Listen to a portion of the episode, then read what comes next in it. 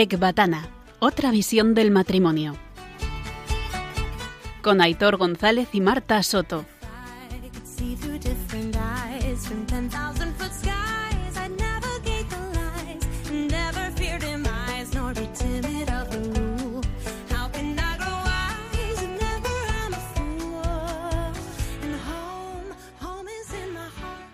Soy Aitor de Marta. Y yo, Marta de Aitor. Y estáis escuchando Ecbatana. Otra visión del matrimonio. Bueno, muy buenas noches a todos. Hola, buenas noches, ¿cómo estáis? Arrancamos el quinto programa ya, que, bueno, ¿qué esperamos de él? Pues, bueno, pues que lo paséis muy bien con nosotros, con el invitado y sobre todo que os sirva de distracción, aunque sea un ratito, y por qué no, pues de formación y reflexión. Queremos recordaros que con este programa simplemente pretendemos que estéis a gusto una horita escuchando diferentes temas relacionados con el matrimonio. Bueno, ahora que Marta está comentando esto, también queremos aprovecharos pues para recordaros cuál es el objetivo del programa y qué pintamos eh, Marta y yo en, en todo esto. Desde luego que el primer objetivo es el que se hayan marcado los de arriba, sido Dios, la Virgen o quien haya sido, ¿no? Eh, yo creo o entiendo que fue la Virgen porque yo entendí que fue ella la que me despertó varias noches a la misma hora con la misma inquietud, que era, pues, no sé, me venía a la cabeza un programa de matrimonios cercano, que, bueno, pues eh, eh, en esas estaba en ese momento.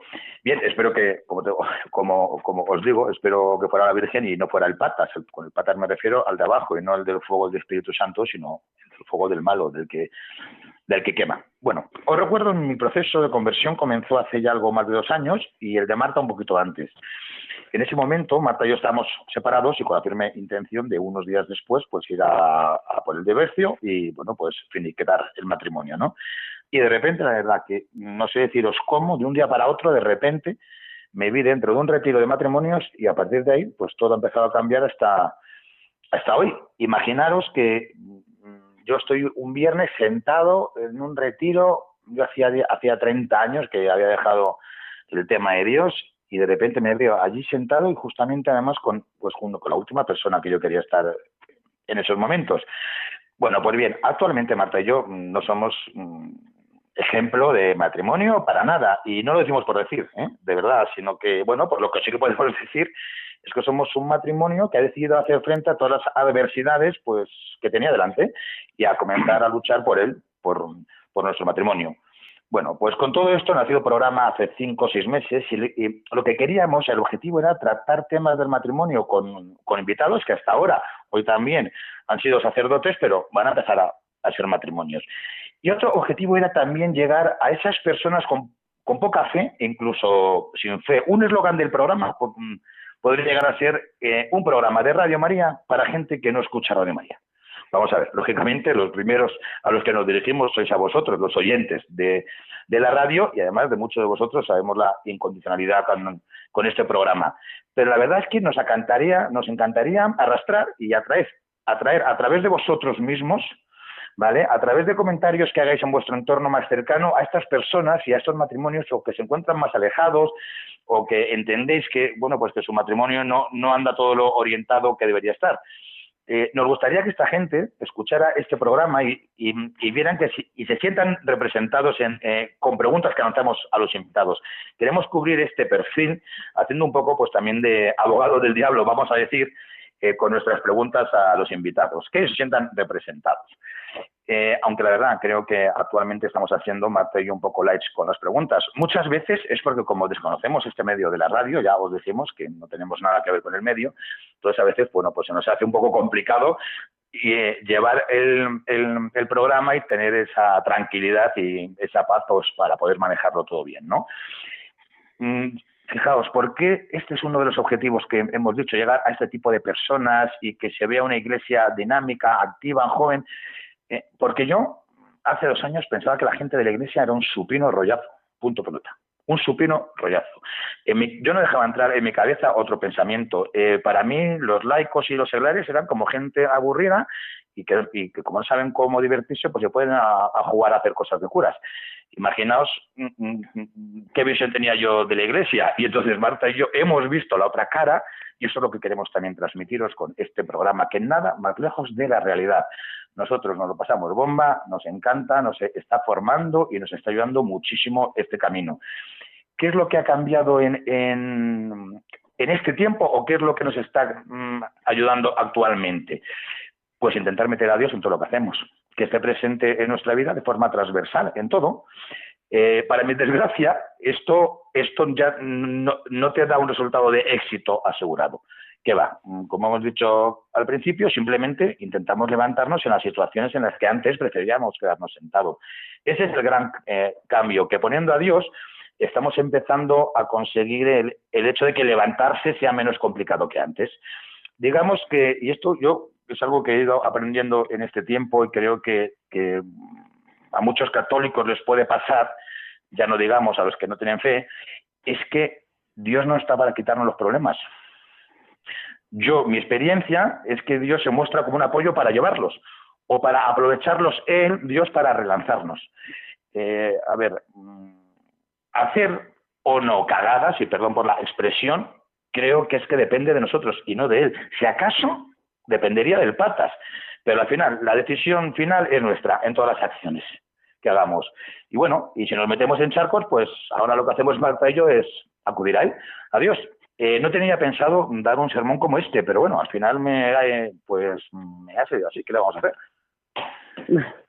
Bueno, eh, está muy bien y además es que mm, precisamente lo que dices, Aitor, de estar desde haber estado en ese otro lado, nos da una visión mucho más realista de la situación, porque es el antes y el después, y entonces entendemos perfectamente cómo ven las cosas, cómo piensan.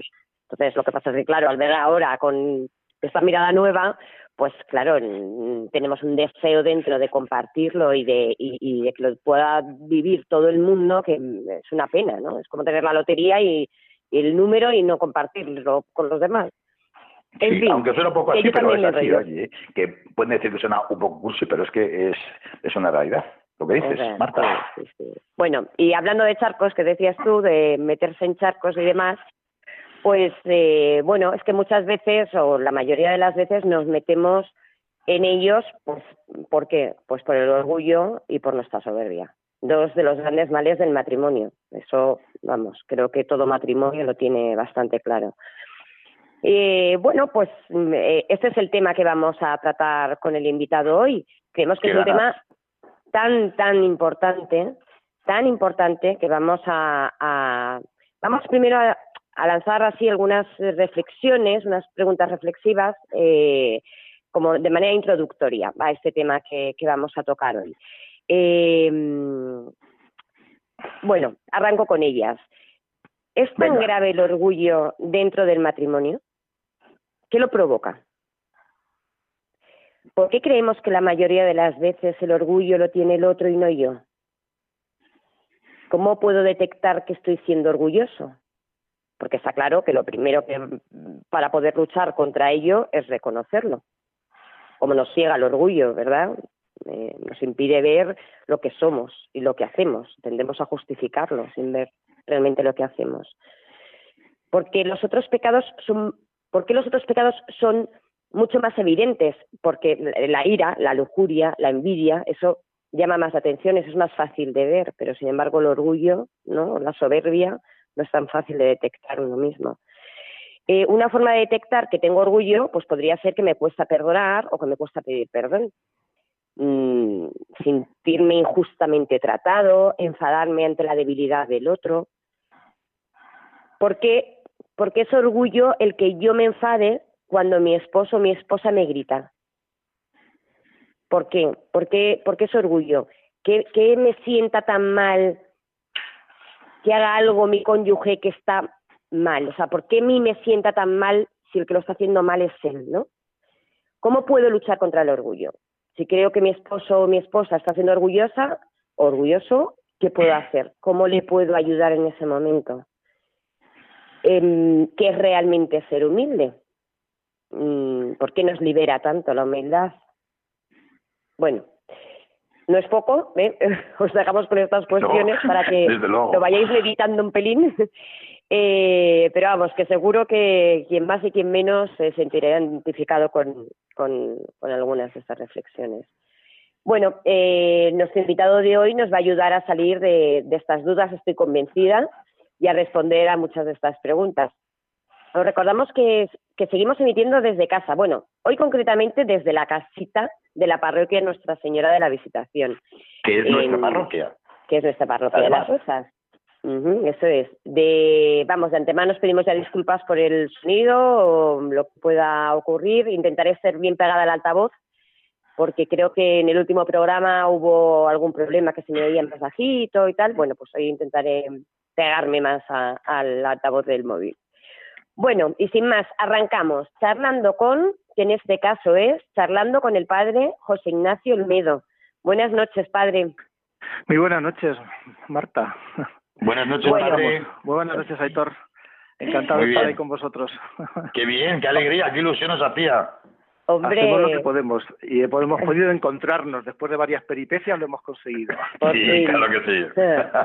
bueno, de momento os vamos a dejar primero con una canción que ha elegido eh, el padre eh, para presentar el bloque. La canción es The Long Winding Road de los Beatles. The long and winding road.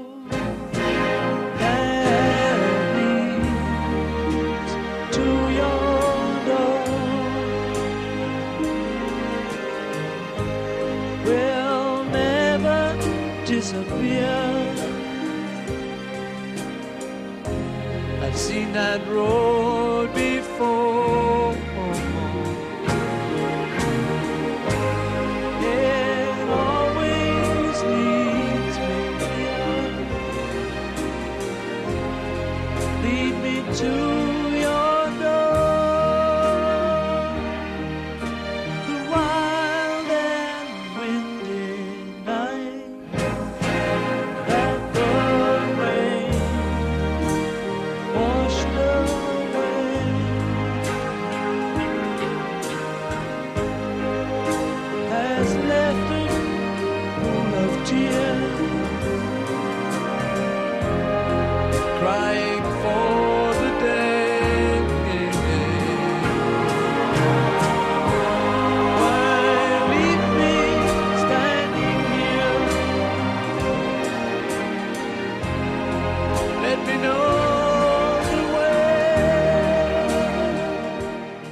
El padre José Ignacio Olmedo ha sido sacerdote en la parroquia de San Sebastián Martín de Carabanchel, en San Andrés de, la Latina y ahora en la visitación, en Nuestra Señora de la Visitación de las Rozas como vicario parroquial y especialmente dedicado a matrimonios. Ha compaginado esto eh, trabajando en la curia del arzobispado, al menos eh, dos años en la notaría de matrimonios y 15 años como secretario general del Tribunal Eclesiástico de Madrid. Eh, padre, antes de continuar, eh, he visto lo de, que, has, que eh, has, estado en la parroquia de San Andrés de, la Latina. ¿Esa es la parroquia que está al lado de la Plaza de la Cebada o, o de la Plaza de la Paja? En, donde, esa es. pues voy a contar una anécdota. A lo mejor tú habrás salido, no lo sé, a pedirme que me calle. Yo me acuerdo hace 25 años que en esa plaza estábamos mucha gente los domingos con timbales Y, demás y, nos dejamos la, la Creo que tú serías uno de esos. ¿No? Sí, sí, sí. Yo estaba dentro, bueno, hace hace tantos años no, probablemente. Hace 25 años ya que estuviste tú por allí. Pues, pues sí, no me quería adelantar, pues si tengo 46, pues tendría 20 años. Pues, pues, pues 20, 27, 27 años, prácticamente. Sí, yo todavía no había llegado, pero estaría a punto de llegar, o sea que... Sí, sí, no, y además yo estaría eh, algunos años, ¿eh? Ya como, pues, como he comentado, eh, mi vida ha cambiado. Pero es que me ha hecho mucha gracia menos mal, menos verlo porque, mira, Pater, yo me acuerdo que nosotros, cuando estábamos ahí con los timales, decíamos, esta gente que, que no lo dejan vivir, están aquí, bueno, pues queden sumisas, que no dejen en paz, que estamos tranquilamente sin hacer nada malo. Ay, madre, mía, ¿dónde nos pone a cada uno? Eh, sí, sí, eh, había ruido en esa zona, yo lo recuerdo de verdad, que había bastante ruido. Para dormir era complejo. Ay, bueno, Marta, adelante, perdona que me he colado aquí dentro de... Nada, nada, estás emocionado con los viejos sí, sí, me viene arriba. Hombre, me encantaba, ¿eh? La verdad. Bueno, padre, eh, una pregunta. Esta canción que es preciosa, ¿por qué la ha elegido? ¿Es porque significa algo para usted o Sí, la verdad es que los años que uno oye más música son los años que pues, más de la adolescencia, probablemente, son las músicas cuando van dejando huella dentro, ¿no? Yo recuerdo cuando somos una familia numerosa, son muchos hermanos, compartía habitación y por las noches normalmente nos gustaba irnos a dormir escuchando así alguna canción de los Beatles. Y esta no la poníamos mucho porque nos gustaba mucho a los varios hermanos que compartíamos habitación. No sé, nos, nos, da- nos ayudaba a dormir ese tono que tiene así un poco nostálgico y nos hacía pensar, nos hacía dormirnos con más paz. Sobre todo a mí me ha ayudado porque habla de un largo y tortuoso, sinuoso camino. En el fondo, en esa época en que yo la escuchaba, pues me, me- Sí. me animaba como a pensar en mi futuro, en qué sería, en qué, qué sería yo. Y fue una canción que fue como abriendo sueños, despertando sueños, todo el tema de la vocación, a qué me voy a dedicar, qué será mi vida, por qué camino me va a llevar la vida. Y claro, luego cuando después de caminar por un camino de estudiando que yo quería, iba para ingeniero, de repente me encuentro siendo sacerdote, pues me di cuenta que Joder. verdaderamente esa canción se, se ha cumplido. Ha sido un largo, un largo y un poco sinuoso camino que ha concluido en un lugar donde ahora estoy feliz y me siento en paz y que es mi vocación sacerdotal, ¿no? Pero bueno, ha sido un camino que, que ha sido largo, pero también muy bonito, ¿no? Bueno, pues qué además buen un sabor de boca. Un recuerdo con sus Claro. hermanos. increíble, Eso es un recuerdo muy bonito, sí, sí, nos gusta, a bien. todos los hermanos nos gusta y esa canción especialmente nos gusta escucharla. Nada, está genial porque por eso nos gusta eh, a todos los invitados preguntaros que, que por qué habéis elegido eh, la canción, porque siempre es un tema pues que trae nostalgia, que trae recuerdos.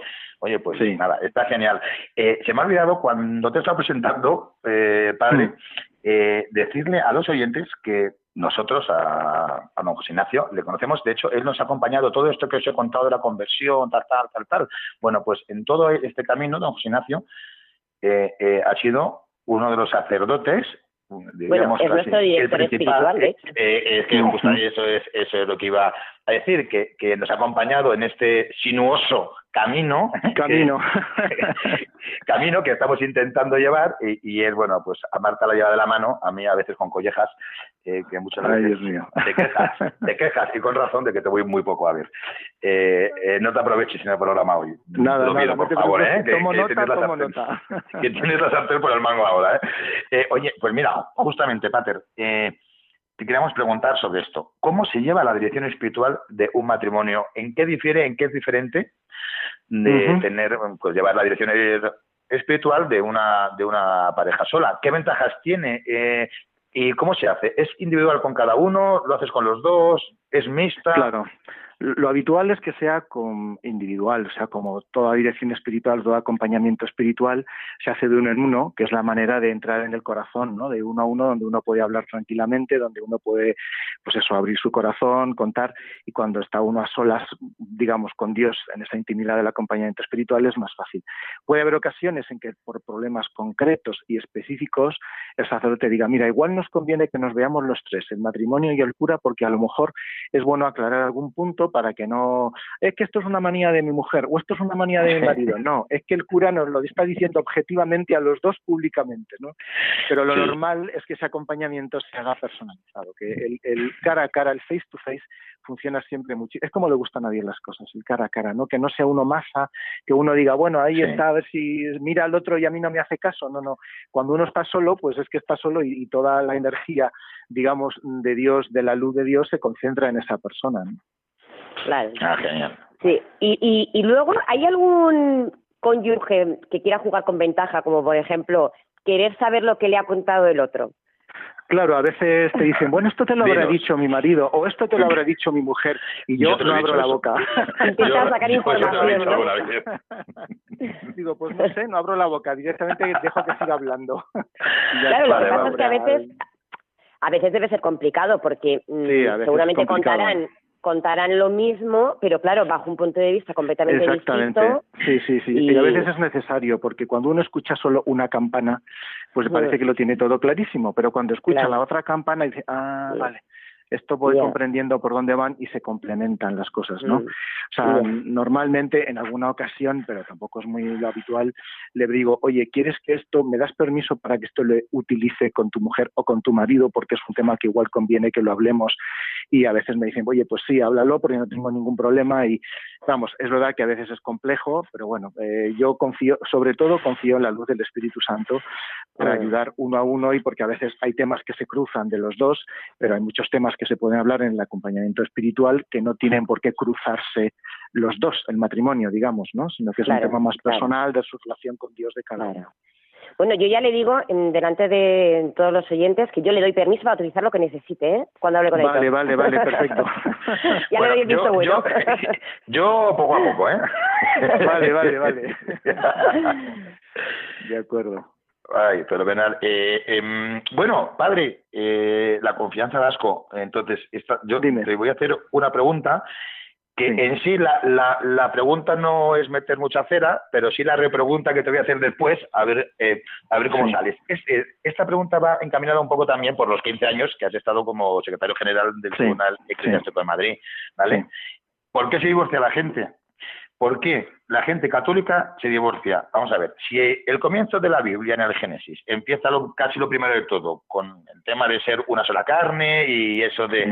eh, eh, el hombre dejará a su padre y a su madre y se unirá a su mujer, vamos a ver, ya lo dejó claro Jesús en, en Marcos 10, creo que es, si me equivoco en la cita, me lo dices, cuando le preguntaron los fariseos si era lícito repudiar a su mujer por cualquier motivo, o sea, claro, Vale. ahí iba- iban a ir a pillar, ya no era que se puede repudiar o no, además, por cualquier motivo, dicen.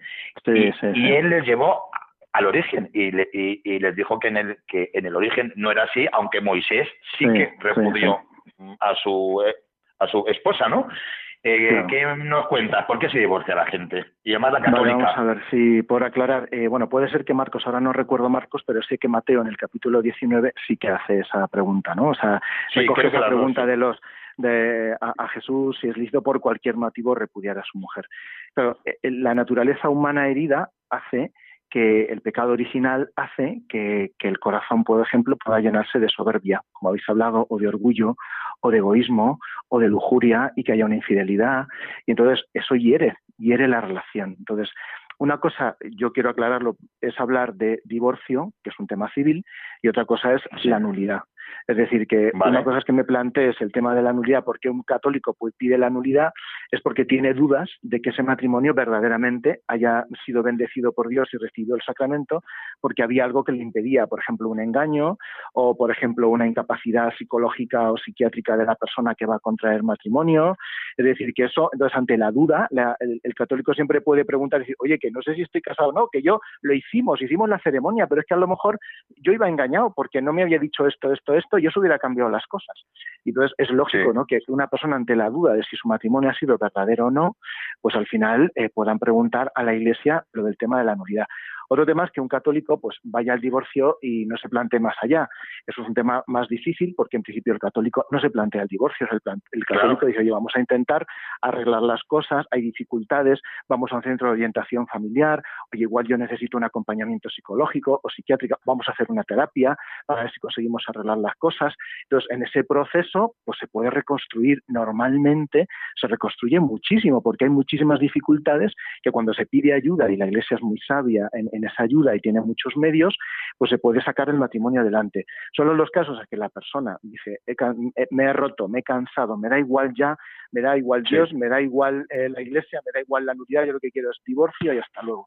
Pues ya está. Eso muchas veces se llega cuando una persona se rompe con un cansancio tan brutal y ya no se Sí. siente capaz de luchar. Y a lo mejor no tiene a, nada, a nadie al lado que le diga, oye, pues voy a hablar con un sacerdote, oye, ve a un centro de orientación familiar, oye, vamos a hacer una terapia. No, igual lo que tiene al lado son amigos que le dicen, y aguantas, y aguantas, rompe, rompe, rompe. Entonces, si una persona, aunque sea católica, todo lo que tiene a su alrededor es que le digan que rompa, que rompa, pues es muy fácil que agotado, oyendo eso, se rompa. ¿no? Sí, oye, eh, eh, eh, oye, padre, eh, eh, hablando de esto, vamos a ver.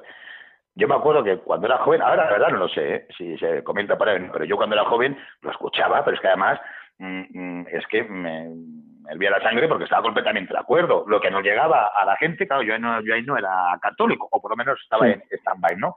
Eso de, ah, pero si eso de la nulidad, ¿a quién se lo dan?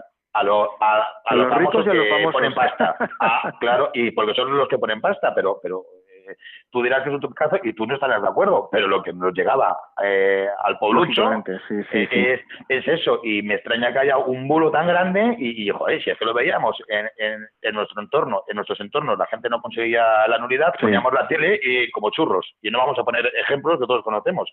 ¿Qué sí. Es que la iglesia...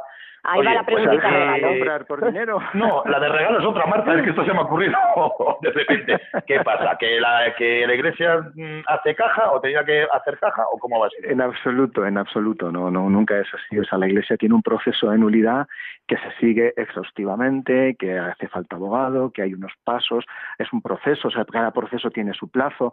No porque uno llegue y diga, oye, te doy un millón de euros y me adelantan los plazos. No, aquí no funciona así.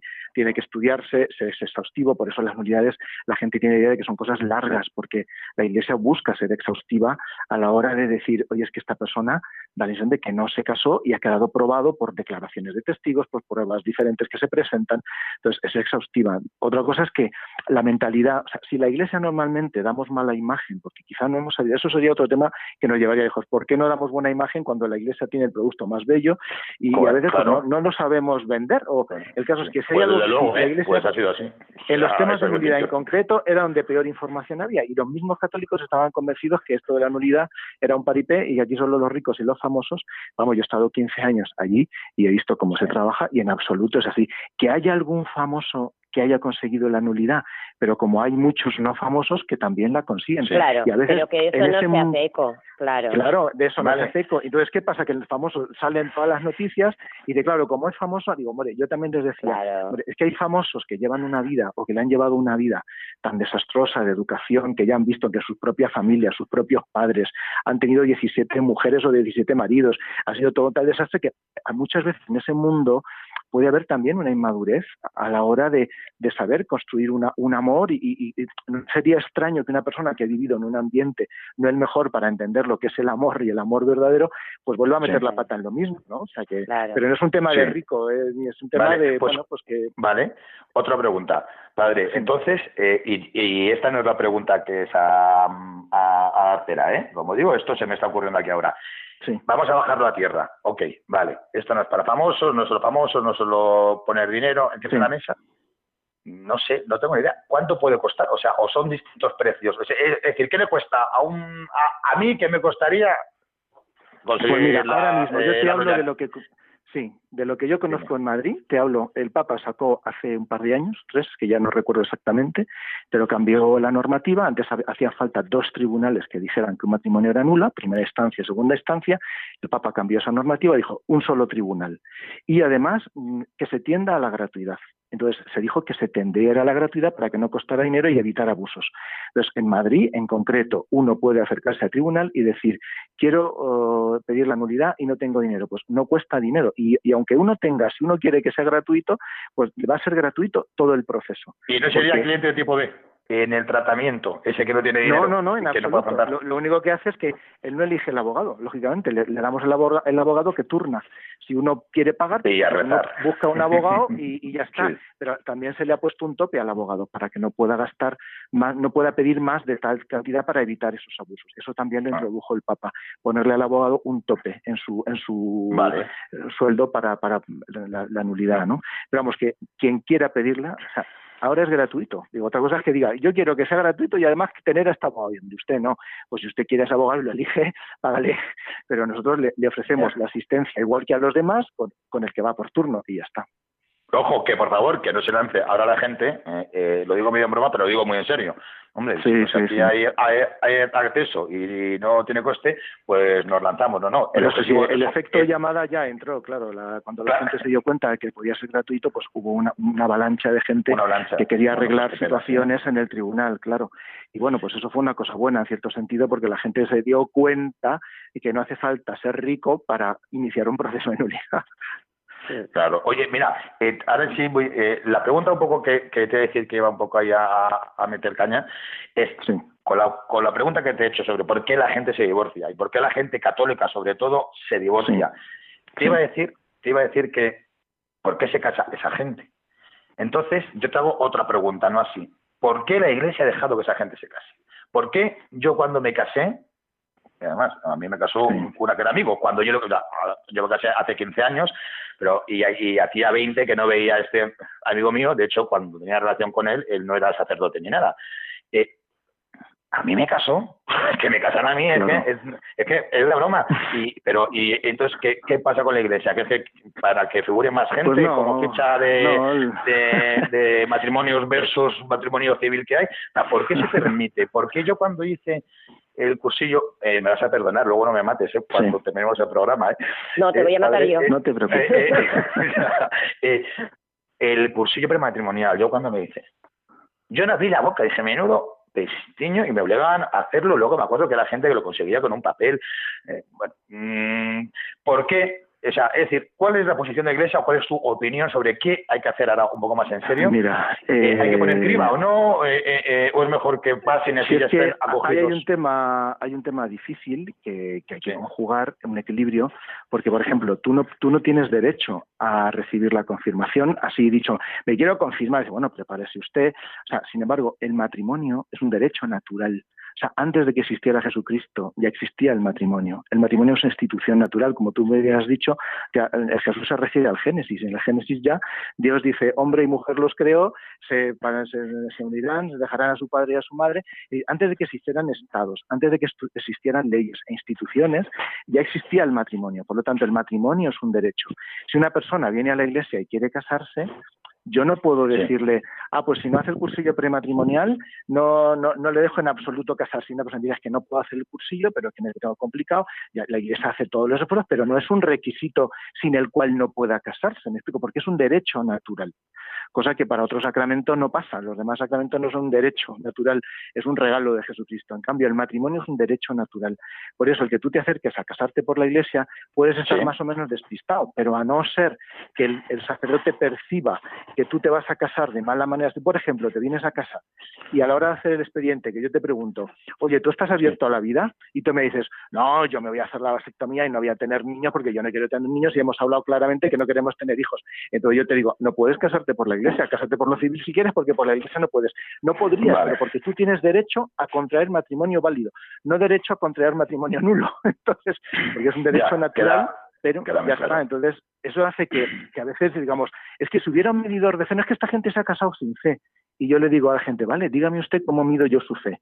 Si usted me presenta un aparato que se llama fácil. cidómetro, que meta el dedo, y si sube hasta el 10, entonces se puede casar. Y si no sube hasta el 10 la fe, ¿quién mide eso? Entonces la iglesia percibe, lo que hace es dialogar con los esposos, oye, que os veo un poquito verdes, ¿por qué no arregláis esto? ¿Por qué no habláis esto? ¿Por qué no?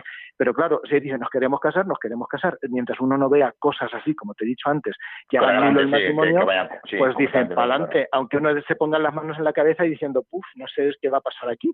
Pero bueno, muchas veces esos matrimonios luego salen adelante, ¿sabes? Claro, Muchas gracias, uno dice, padre bueno, José ya Ignacio. Muchas gracias Muchas gracias, padre José Ignacio Olmedo. Eh, os vamos a dejar con la siguiente canción, Todo va a cambiar, de Niños Mutantes, con la que damos paso a la segunda parte del programa.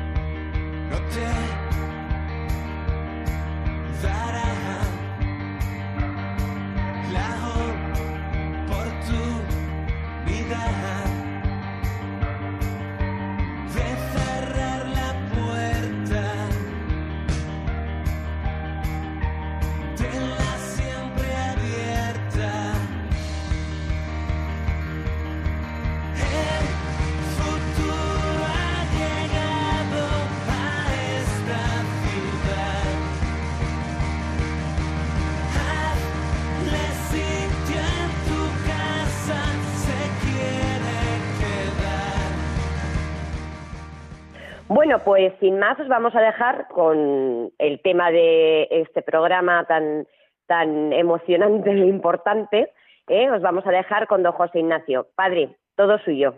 Perfecto, muchas gracias Marta. Pues nada, creo que toca hablar un poquito de la, de la soberbia y del orgullo. A mí me gusta siempre hablar en positivo, más mejor hablar de la humildad, que al final es, el, es, lo contrario de la, de la soberbia.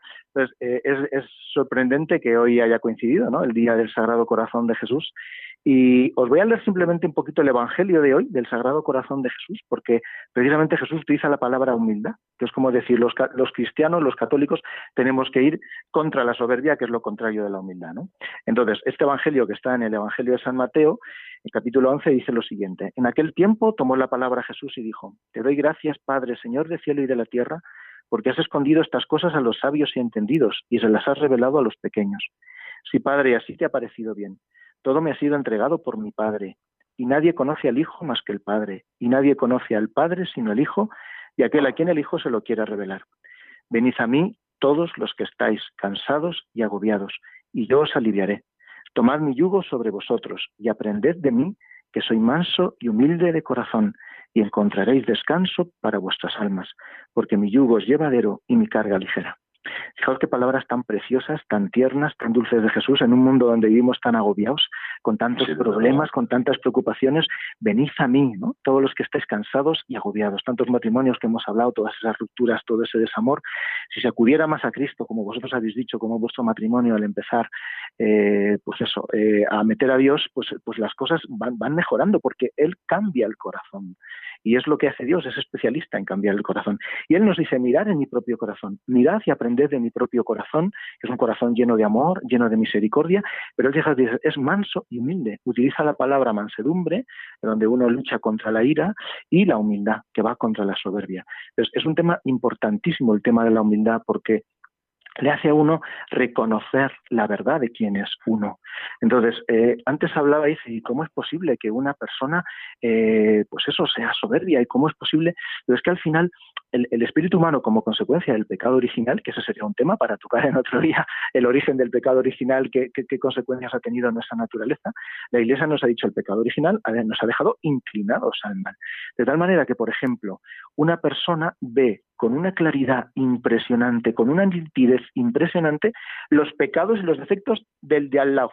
Por ejemplo, el marido ve con una claridad impresionante los defectos y los pecados de su mujer, cristalina. En cambio, los propios, en cambio, los propios no los ve. Pero eso no quiere decir que no estén, es que no los ve, porque es nuestra naturaleza herida, hace que sea así, de tal manera que eso lo aprovecha Satanás para, para claro, eh, además ya, ya se encarga él de agrandar los defectos del marido y, o de la mujer y los propios, ves, si yo soy majete, si yo soy estupendo, y nos los oculta. Entonces, eso hace que al final sea tan fácil ser soberbio. Por eso nos cuesta tanto, porque enseguida vemos lo que los demás hacen mal y ya estamos viendo tiene que corregirse, pero sin darnos cuenta que él no lo ve tan claramente y que nosotros no vemos tan claramente los nuestros.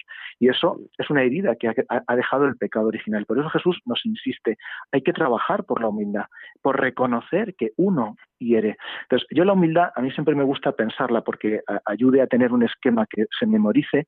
La humildad, que es lo contrario de la soberbia, tiene que estar en los pensamientos, tiene que estar en las palabras y tiene que estar en las acciones. Entonces, la humildad en el pensamiento, ¿qué significa? Significa que yo sepa siempre, que yo sea consciente siempre de que yo no soy bueno, de que yo meto la pata, de que yo cometo pecados. Es que no me doy cuenta, es que yo pienso que, que, soy estupendo porque más o menos soy majete, porque no mato ni robo, y me hago una idea de mí mismo siempre muchísimo más elevada, creyendo que tengo muchísima más virtud que la que realmente tengo, porque me, me hago esa idea de mí mismo. Entonces, hay un pasaje en el Evangelio que a mí me gusta mucho en que un chico joven, que era rico, se le acerca a Jesús y le dice, Maestro bueno, ¿qué tengo que hacer para heredar la vida eterna? Y Jesús le dice, ¿por qué me llamas bueno?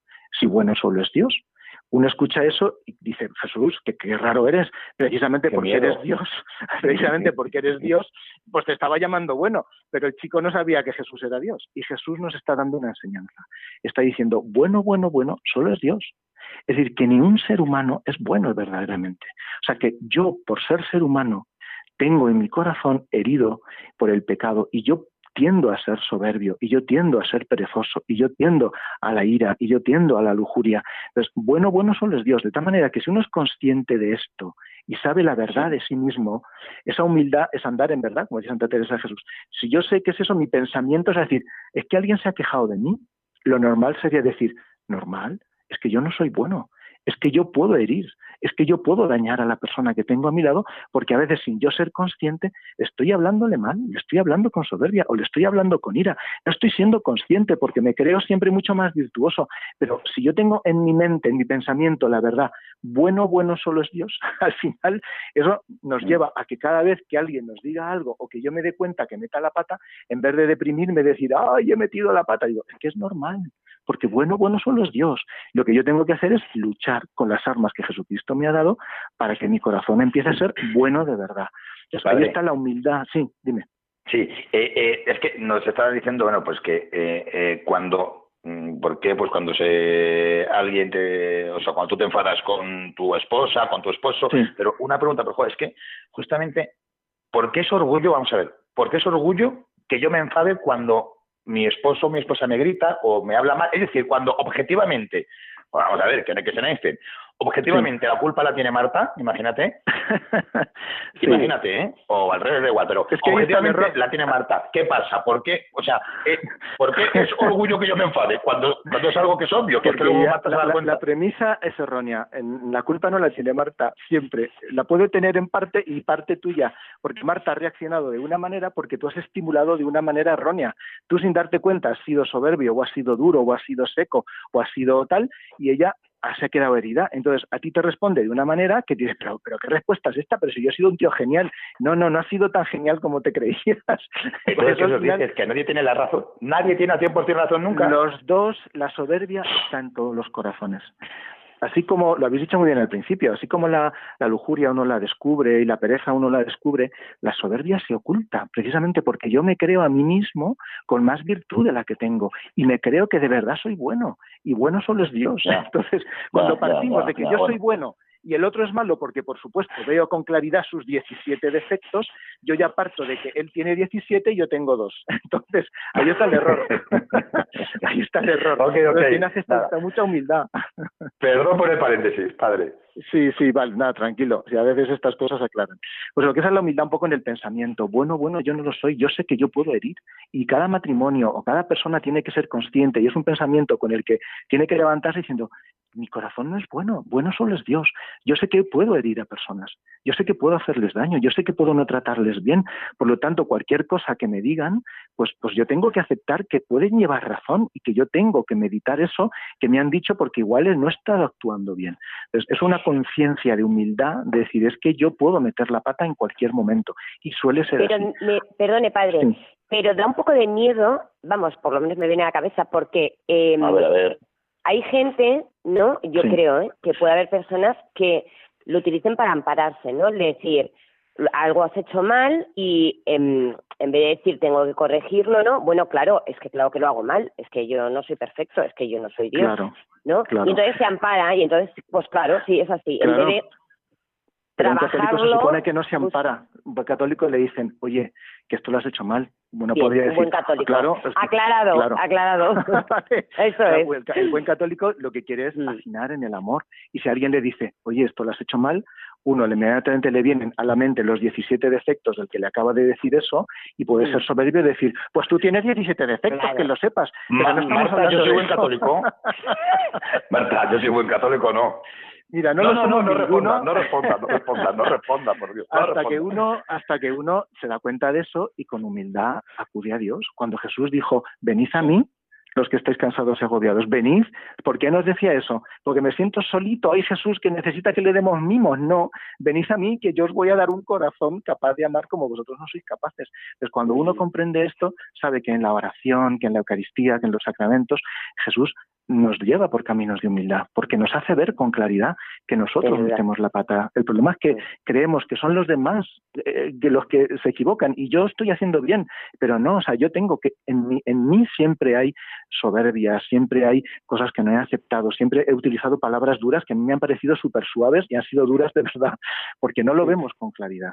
Entonces, Sí. el, el católico normal, el, me- el medio, el que quiere luchar, dice, oye, pues yo voy a intentar mejorar, voy a llevarlo a la oración, porque no lo veo con claridad esto que me acaban de decir, pero, pero voy a llevarlo a la oración. Esto es muy Que eso importante. es algo que siempre sabemos, yo creo, aunque a veces no se ponga en práctica, pero Sí. todo, todo el mundo sabe perfectamente qué es lo que está bien y qué es lo que está mal, o qué es lo que debería hacer Claro, y lo que debería evitar. claro, Otra cosa claro. es que Sí, luego... ¿tú crees, Marta, que siempre es así? Yo creo que todo el mundo lo sabe. no, Otra claro, cosa es que- que lo ponga en práctica o Claro, que lo medite, es, porque si no, lo, si no lo sabe, Dios se lo dirá. O sea, si lo meditas, Claro, Dios te lo dice, eso seguro. Mira, normalmente cuando alguien me dice, oye, esto no lo has hecho bien, no lo hace para jorobarnos, lo hace porque de verdad nuestra forma de ser le ha herido. Entonces, otra cosa es que sea muy susceptible a la persona, pero bueno, le ha herido, yo tengo que saber que le ha herido. Otra cosa es que no lo haya hecho con intención. Pues ya está, pero uno toma nota y dice, oye, pues perdóname, porque yo no tenía intención de herirte. Entonces, esa humildad, pero claro, si alguien me dice, oye, me has herido, y el otro responde, oye, que tú tienes 17 defectos que yo veo clarísimo, que ya está bien de que me eches en cara, y ya está, ya, ya tenemos a dos personas enfadadas, uno enfrente del otro, zurrándose y no llegando a ningún lado. Mientras que si uno dice, Pero por oye, es que yo, es puedo herir, es que yo sé que yo puedo herir, yo puedo hacer las cosas mal, porque bueno, bueno solo es Dios. Si yo no tengo el corazón perfecto, yo me esfuerzo, el, católico bueno le pide a Dios con humildad, dame un corazón humilde. Aprended de mí y venid a mí que, y, y, que- y aprended de mí que soy manso y humilde de corazón. O sea, Jesús dice, acudid a mí para vivir esa humildad, porque si no vosotros no vais a poder. Es de, probablemente de los pecados capitales, la soberbia y el orgullo, que es primo de la soberbia, es el más Sí. complejo de todos. Es el más complejo, es el, el primero, él es el de Satanás, es, y es un pecado que, que como dice la, la- la tradición cristiana, morirá diez minutos después de morirse cada uno, morirá nuestra soberbia. O sea, que todavía permanecerá viva después de morir. Qué barbaridad. Pues ya estás. Eso es No. tremendo, por eso, pero es algo bueno que lo sepamos. Por eso el tema de hoy es fundamental. Porque Sí. luego está Sí. la, la soberbia o la humildad en, en- en las palabras, ¿no? Por ejemplo, es muy, muy bonito en el matrimonio, porque yo me he encontrado muchas veces que dice, oye, que vamos a hacer esto y esto y esto, porque veo que... ¿Cómo? O sea, me estás avasallando. O sea, has unilateralmente has decidido hacer este plan sin consultarme. O sea, el Papa lo decía mucho, el Papa Francisco. Las palabras que hay que decir en el matrimonio son gracias, perdón y permiso. O sea, decir, oye, ¿qué te parece? Oye, permiso, pido permiso. ¿Qué te parece si hacemos esto y esto y esto? A mí, a mí me parece estupendo por esto y esto y esto, pero a lo mejor me- no me equivoco. O sea, qué difícil a veces es cuando uno ve con nitidez que se le ha ocurrido una idea genial, avasallar al que tiene delante y entonces en nuestras palabras avasallamos. Esto se hace así porque lo digo yo. Punto. ¿Qué es lo mejor? Oye, que igual hay otras cinco maneras de hacerlo. Entonces, Qué gran receta, ¿eh, padre? costumbre- Qué gran ¿Eh? receta. Vamos, que, Claro. qué gran receta. Vamos, vamos a repetirla para que no a ver si se nos va quedando. Es, eh, has dicho gracias, perdón y permiso. Eso es. Es una homilía del Papa Francisco muy famosa en la que dice que esas tres Sí. palabras hay que utilizarlas mucho en el matrimonio. Entonces, gracias y perdón como que son más evidentes, ¿no? El agradecer, aunque no siempre. Pero decir permiso, oye, ¿qué te parece? Yo me acuerdo de un matrimonio que llegó él a casa con una lavadora nueva porque se estaba estropeando y la mujer dijo, pues qué bien que hayas hecho la gestión, pero me podías haber consultado porque yo quería una lavadora, taca, taca, taca, taca, taca. Dice, jo, encima que yo he hecho la fuerza, pero pide permiso. Oye, ¿qué te parece si compro tal lavadora? Pues es que al final Claro, sí, de esa sí, es que manera nos pero- muchísimas veces que, que, que creemos que nuestra idea es genial y vamos avasallando al de al lado. Bueno, por supuesto, el plan que a mí se me ha ocurrido para el fin de semana es el mejor y el tuyo es una birria que no va a ser Claro. ni tenido en cuenta. Sin embargo, la que diferencia es cuando, oye, a mí se me ha ocurrido un plan genial para este fin de semana. ¿A ti qué te parece? Porque igual tú tienes otra idea. Ojalá se hablara así en el matrimonio y ojalá se hablara así en general en la familia. ¿no? Vamos. Cuando la gente dice, ¿qué te parece? ¿eh? Fíjate qué, qué tres palabras, ¿qué te parece? Es algo que supone humildad, decir, es que igual mi plan no es el mejor, ¿no? Y esa es un poco la humildad en las palabras y luego la humildad en las acciones, ¿no? O sea, que al final muchas de estas cosas salen, ¿no? En, en esas acciones, pues por ejemplo, el, el perdonar, ¿no? O sea, que hay gente que le cuesta perdonar porque dice, no, es que me ha agraviado. Y bueno, piensa que, que, que esa persona igual ha tenido un mal día, piensa que, eh, oye, pues perdona, ¿no? Pero esa soberbia de que, no, es que, es que ya esa persona, igual que tú, se equivoca y ha metido la pata, igual no tenía una intención. Pero bueno, esa resistencia, pero eso- la humildad en la conducta es no, no, no ser duros a la hora de perdonar, ni ser duros a la hora de pedir perdón, porque cuesta mucho decir lo siento, porque ¿cómo voy a decir esto? Y quiero... No, pues tener la humildad, es decir, eso, lo contrario, la soberbia nunca dice esas dos palabras, lo siento. ¿Cómo voy a equivocar yo? Pero si yo soy un tío genial, pero si uno tiene conciencia en su pensamiento de que bueno, bueno, solo es Dios, al final uno va entrándole una idea dentro que dice, oye, que es que tengo que decir lo siento, porque es que yo me voy a equivocar muchas veces. Y tengo que decirlo, porque al otro agradecerá que yo le diga, oye, que ayer te di una mala contestación, lo siento. Y qué alegría, ¿no? Simplemente como en las acciones, todo este tema de la humildad es tan importante. El tema que es muy español y muy del mundo, juzgar, juzgar. ¿Por qué juzgamos tanto? ¿Por qué hablamos tanto del juicio que se hace crítica en los labios? Porque es que siempre juzgamos que lo mío es estupendo y, maravilloso, y ahí va un poco el tema del orgullo, y lo de los demás, por supuesto, es despreciable. Además, ese demás no piensa como yo, ni viste como yo, ni es del mismo equipo de fútbol, y vota además a otro partido político, tengo el, derecho de juzgarle, juzgar, y le dicen, no, no, no, no, no. Esa persona eh, eh, igual actúa distinto a ti por la educación que ha tenido, por el desamor que ha tenido, porque lleva heridas en su cotidiano. ¿Por qué una persona actúa de esa manera? Entonces, sin embargo, juzgamos, juzgamos, juzgamos. ¿no?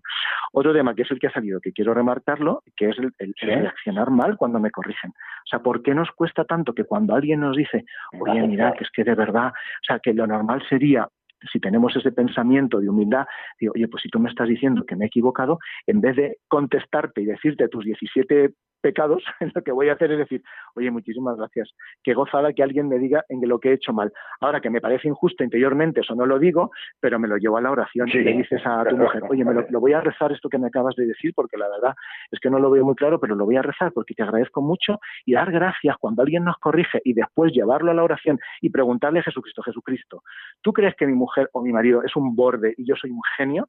O es que algo de lo que me ha dicho es verdad. Y normalmente en la humildad de la oración, Dios nos hace ver con claridad que algo de verdad llevaba a lo que nos han dicho, aunque el tono fuera un pelín justo.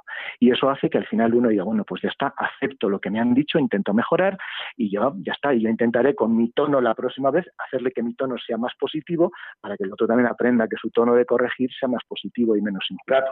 Justamente eh, eh, eh eh, ¿cómo, mm, ¿cómo, le puedo yo, por ejemplo, a Marta, si, si yo veo, mm. vamos a poner que es así, ¿vale? Eh, que en un momento dado yo veo que Marta está siendo orgullosa, eh, ¿qué hago? ¿Cómo le puedo ayudar yo? Porque es un momento súper delicado, porque pues sí, ella en un momento está delicada y, y, yo tengo carácter, vamos a, vamos a pensar que yo tengo carácter. ¿Eh? solo a pensarlo, eh, es, en muy un difícil. Supuesto.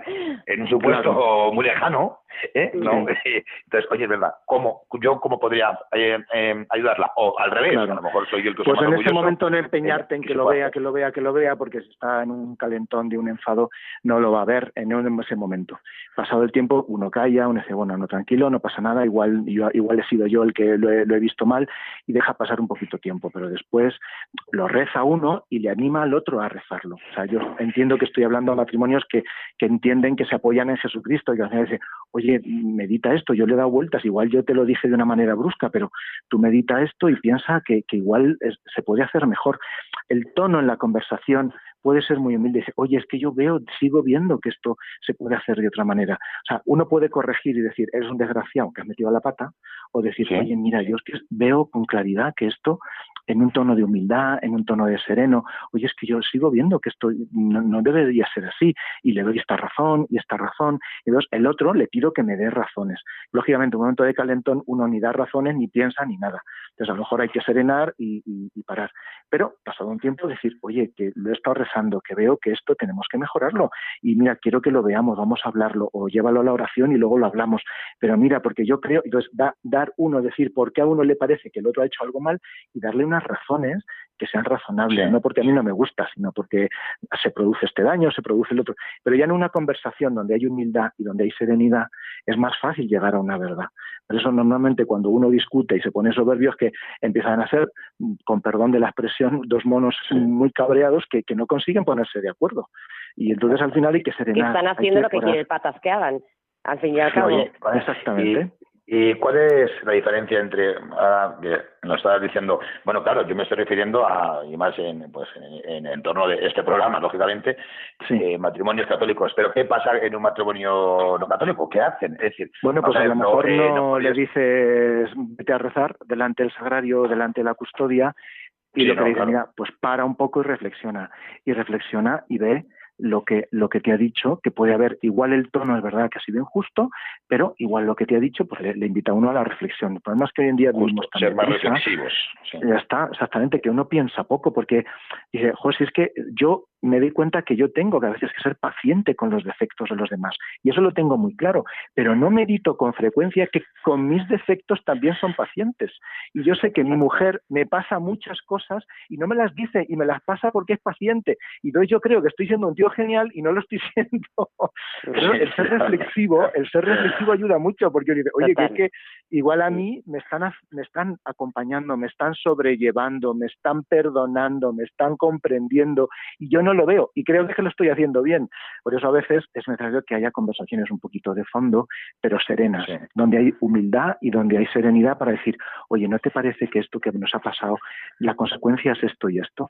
Qué, qué diferente hablar así con serenidad que estar los dos pegándose gritos Claro. en la cocina dando portazos, sonando el teléfono, el niño que llora y al final dices esto es una M, me voy de casa, que te aguante tu madre. Y no, Claro, totalmente. hablaremos de esto, vamos a dejar que pase esto, vamos a hablarlo. igual mañana nos damos un paseito está dando la vuelta a la manzana, nos Y además un helado tema, y un tema importante me parece, con propósito de enmienda, es decir, no es Claro. pedir perdón, ¿no? Y ya está, bueno, perdóname esto que ha pasado, Claro, no, es que se claro. trata de que cada vez con el tiempo eso vaya pasando cada vez menos, Claro, ¿no? claro. O sea, Eso, eso se llama evitar reparar, porque uno puede hacer un daño con una palabra y uno pide perdón y el otro le perdona, pide perdón con humildad y el otro perdona, pero claro, el que sabe que algo ha ha hecho mal y ha herido, dice, bueno, pues ahora tengo que tener dos detalles de, de cariño con mi mujer o con mi marido, porque para que vea que yo me he dado cuenta de que tengo que reparar un poquito ese desamor o ese daño.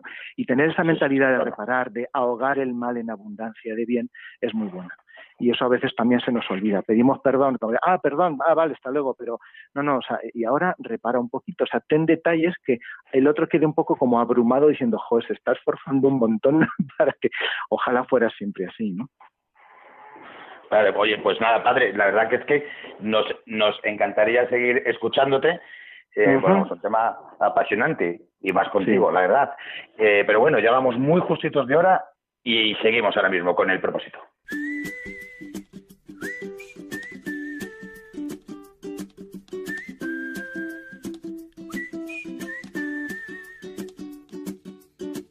Tú me haces diferente simplemente con el solo hecho de existir.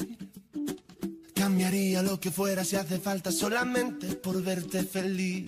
Tanto tiempo esperando una promesa, una caricia, una señal. Formas parte de este sueño y yo contigo llegaría hasta el final. Te juro que nada puede ir mejor, solo si es contigo porque esta vida me lo enseñó. Ya ves, te necesito contigo, el mundo entero contigo, me pasaría todo el tiempo mirando el firmamento y con tus dedos tapando el sol. El propósito que nos marcó el último invitado, el padre Benito, no sé si lo recordáis, era que miráramos a nuestro esposo o esposa y aunque pienses, este no va a cambiar nunca o esta no va a cambiar nunca, esto o aquello, eh, pues que le agradeces el esfuerzo que mm, te das cuenta que hace por mejorar, sea mayor o mm, más pequeño, pero que le agradezcas ese esfuerzo que estás viendo que está intentando. Padre, eh, ¿qué propósito nos pone para, para este mes?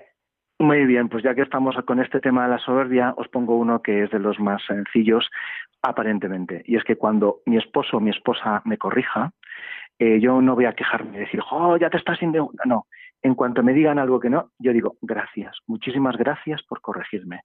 Y ahora voy a llevarla a la oración y lo voy a rezar para intentar mejorar. Eso es lo que tenemos que hacer. No quejarnos ni contestar ni nada, sino, oye, muchísimas gracias por corregirme. Lo voy a llevar a la oración. Y además uno se lo lleva a la oración para hablarlo con el Señor. ¿Os parece? Pues padre, nos parece fenomenal. De hecho, como resumen del del programa, yo tenía aquí apuntado pues la frase que ya te he dicho que me ha gustado mucho, gracias, perdón y permiso. Pero vamos a poner una segunda que es gracias por corregirme, porque se muestra mucha humildad. Gracias por corregirme, estaría muy bien. Lo voy a intentar hacer durante todo el mes ya. Te iremos contando que vas a estar con nosotros eh, durante el mes, qué tal lo estoy llevando. Bueno, Padre José Ignacio Olmedo, sacerdote de la parroquia de Nuestra Señora de la Visitación de las Rozas, vicario parroquial, especialmente dedicado a matrimonios. Muchísimas gracias, Padre, por estar con nosotros en este ratito de Viernes Noche. Muchas gracias, padre. que siga también con este trabajo tan importante que, que, haces con tantos matrimonios como por el nuestro. Somos un claro reflejo de ello. Damos fe, damos fe de lo que ayuda. A por ello, ánimo, con la ayuda de Gracias, buenas noches y mejor fin de semana. Os dejamos con los informativos de Radio María. Buenas noches.